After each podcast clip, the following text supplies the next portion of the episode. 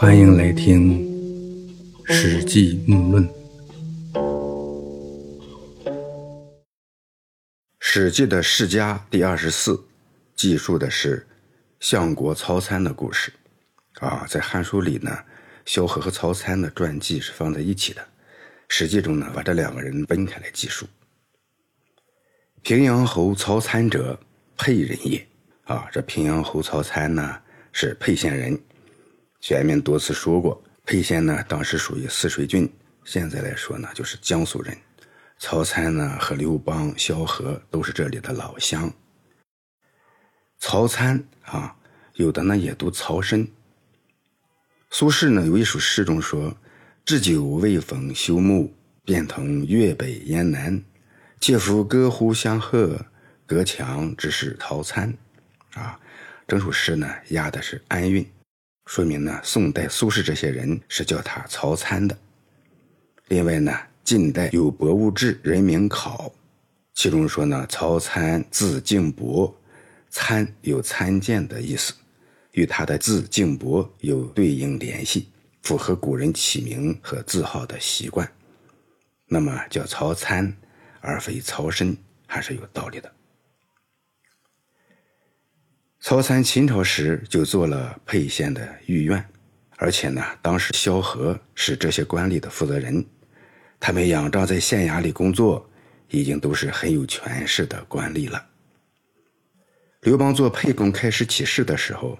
曹参以中捐的身份追随刘邦，这中捐呢，就是捐人啊。战国时就有这种设置，捐人呢，主要就是搞卫生服务的。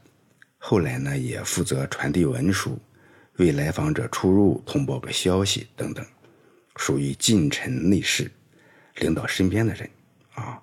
这个忠诚度呢，就比其他人更高一些。前面曾经提到过。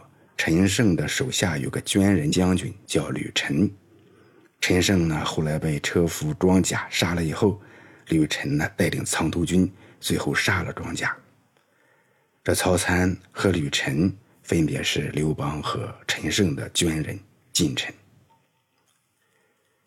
曹参作战勇猛，身先士卒，追随刘邦南征北战，攻城略地，从军人做起，靠在战场上厮杀。逐步得到重用，先呢是立功成为七大夫，后又立功提升为五大夫，再后来呢，章邯在定陶大败项梁，项梁战死，刘邦和项羽率军东归彭城，楚怀王熊心任命刘邦为荡郡长，封武安侯，刘邦呢就提拔曹参做了直伯，号称建成君，接着呢又提拔他为元祁县县令。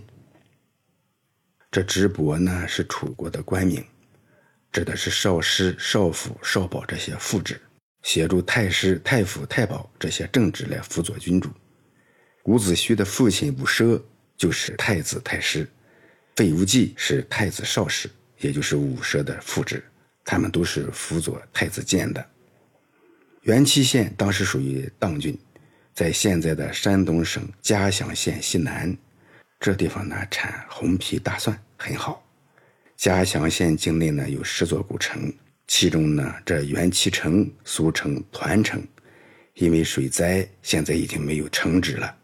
到东汉时呢元祁县改名为金乡县，一直到现在，两千年来名称没有再变过。再后来，曹参跟随刘邦打败王离、赵奔、杨雄这些秦朝将领的部队。曹参被提拔为执圭，啊，这比执伯要高一些。圭呢是一种玉，上圆下方，上小下大。当时呢，在重要仪式上，官员们呢要拿着这种玉器。执圭是一种爵位，啊，最高的爵位。也就是说呢，曹参在军功爵方面，到这时候已经是最高级别了。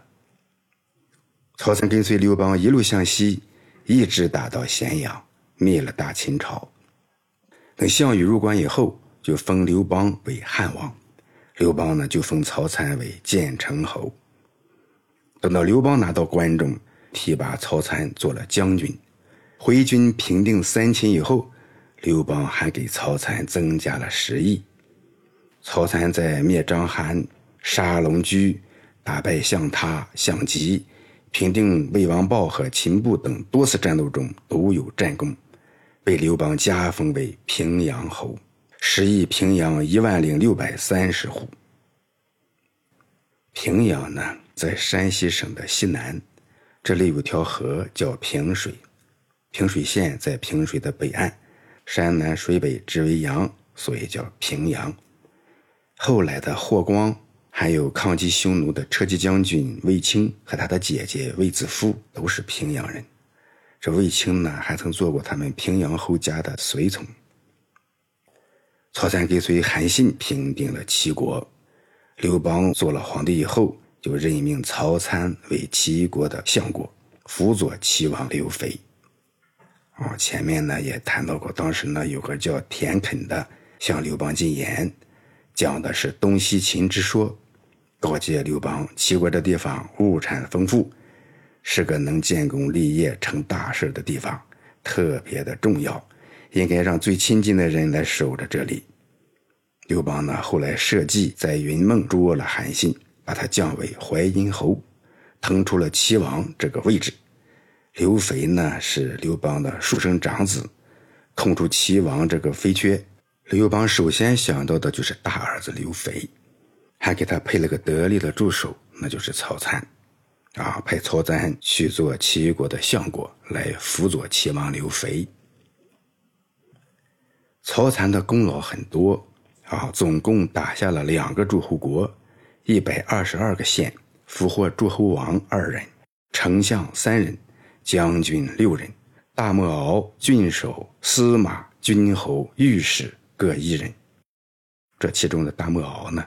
是楚国的官名，应该是军事首领，在安徽省六安县曾发现过战国晚期楚国的木偶官印。曹参呢，从沛县的一个御苑以中娟的身份追随刘邦，因为他有这么多的战功，一直做到齐国的相国。孝惠帝元年，也就是公元前一九四年。刘盈废除了在诸侯国设置相国的规定，改命曹参为齐国的丞相。也就是说呢，大汉朝廷还有相国这个职位，各诸侯国不再设置相国了，改为丞相。这相国呢，原来叫相邦，啊，春秋战国时候呢就有这个职位设置。相邦的地位高于丞相，是百官之首。仅次于皇帝或者是王侯，秦始皇呢就觉得相邦的权力太大，在吕不韦之后呢就不再设立了。后来呢还是刘邦又重新设立了这个职位，当时呢是拜韩信为相国。可相邦呢为啥成了相国了呢？很简单，因为呢要避刘邦的讳，那就不能叫相邦，把邦改成国就是相国，啊。这相国只设一个，丞相可以不止一个。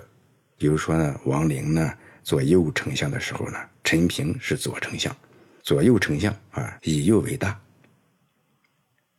参之相齐，齐七十城，啊，曹参做齐国丞相的时候，齐国有七十座城邑。当时天下刚刚平定，到惠王富裕春秋，啊，富裕春秋这个成语。就出于此，来形容一个人的年轻啊，可以说他富裕春秋。这句话的意思是说刘肥呀，当时年纪不大，刘肥年少，政令全靠相国曹参来帮他拿主意。曹参的使命的确很重大，他就把有威望的老者和各位读书人全都召集起来，询问他们用什么办法来安抚百姓、凝聚人心。到齐国这些儒生数以百计，但是说法呢是每个人都大不一样，搞得曹参也不知道应该如何排版，啊，就是用什么方法来管理齐国，众说纷纭，莫衷一是，思想各不一样，各有各的一套，各有各的说辞，曹参一时呢也定不下来咋办为好。听说胶西有位葛公，善于钻研黄老之言。就派人带很多钱去把他请来。见到葛公后，葛公呢对曹参说：“治国之道，贵清静而民自定。”就是贵在清静无为，老百姓呢自然就能安定下来了。推及这些类似的事情，详细的谈论了这里面的道理。参于是必正堂，舍盖公焉。曹参呢，于是让出衙门的正屋，给葛公住在这里。曹参的治国关键要领，就是采用黄老之术，所以他做齐国丞相九年。齐国安定团结，高度赞扬曹参是个好丞相。以上呢，这些史记中的原文记述都直接引自《汉书》。这《汉书》中呢，也提到葛公。葛公呢是齐国胶西人，这胶西啊是在山东东部、山东半岛西南，莱州湾和胶州湾之间有条河叫胶莱河，在胶莱河以西、淄博以南。曾经有个胶西国啊，后来改为郡。葛公呢，就是这里的人。有的书中说，葛公的老师是宋国，也就是现在的河南商丘人，叫岳陈公。岳陈公呢，研究黄老之学，喜欢清静，不想做官。他从宋国去了赵国，赵国被秦国灭了以后呢，他又来到了齐国，在齐国有了葛公这个学生。啊，刘邦得天下的时候呢。有点能耐的人都争着去为刘邦服务，只有葛公隐居起来，不想出头做官。岳神公和葛公的黄老之术，主张清静无为。后世呢，有很多人借鉴这种治国方略，比如呢，宋神宗的时候呢，苏轼对此大为推崇，修建葛公堂来纪念葛公，还写了一篇《葛公堂记》。啊，这《葛公堂记》呢，大意是说，有个人呢，身体出了点毛病。又是看医生，又是吃药，哎，各种折腾，反而呢，病是越来越重。后来卧床休息，不看医生也不吃药，一个月就好了。说治理国家也是这样，实际上呢，就是以此来推荐葛公这套黄老学说，清静无为的治国之策。惠帝二年，也就是公元前一九三年，萧何去世。曹参听到这个消息。把这事告诉给他的门客们，催促他们研究安排行程，说我就要入朝做相国了。没待多久，使者果然来召曹参进京。曹参要离开齐国了，吩咐他的后任丞相说：“以齐遇事为计，慎勿扰也。”齐国那些邪恶狡诈之人，依靠监狱诉讼和集市交易来谋取生计，谨慎行事，不要轻易扰动这些。继任者说：“治国没有比这更大的事儿了吗？”曹参说：“不是这样的，监狱诉讼和集市交易是要善恶并容的。如果你扰动这些领域，那些邪恶狡诈之人又能去哪儿呢？”我因此呢，把这个先说给你。曹参这里说的“以其遇事为计，慎勿扰也”，有着很深、很现实的意味，也能从中看到一些曹参的从政方法。自古以来呀，各个阶层最不缺的就是那些邪恶狡诈之人啊！他们扰乱社会秩序的同时，也总是会让管理者感到头痛。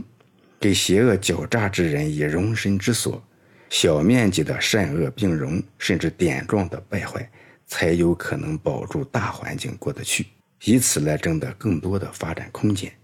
啊，这样做实属是管理工作中的无奈之举，也可以说是无为而有为的高明之术。如果你有足够的从基层到更高几层历练的经验，你会发现，在个别领域。或者是个别的部门单位、科室、股站、市县乡村，啊，一些烂人烂事儿，有时会比较集中的存于一处，啊，其实那里呢，就是一些邪恶狡诈之人的容身之所，啊，烂了再烂，臭了再臭，总也没人理、没人管，就那么一直存续下去。换个主要领导，如果经验非常老道的话。人家一眼就能看清楚这种情况，只是不动声色而已。要想多做成事儿，不要轻易扰动他们，因为呢，这会牵扯你非常大的精力不说，搞不好还可能有损于整个的管理环境。除非有很好的机会可以迅猛出手整肃这些坏点，否则慎勿扰也。曹参的故事告诉我们，大乱之后，民心思定，清静无为，给百姓以喘息的机会。是一种理智的选择，啊，同时还有关键一点，做大事就要有所包容，善恶并容，特别是要给那些邪恶狡诈之人适当的出路和必要的容身之所，这才是无为而有为的一种境界，也是一种理智的选择。曹参呢，在萧何死后离开齐国，回京接任相国。那么他会怎样辅佐汉惠帝刘盈呢？老木下次再论。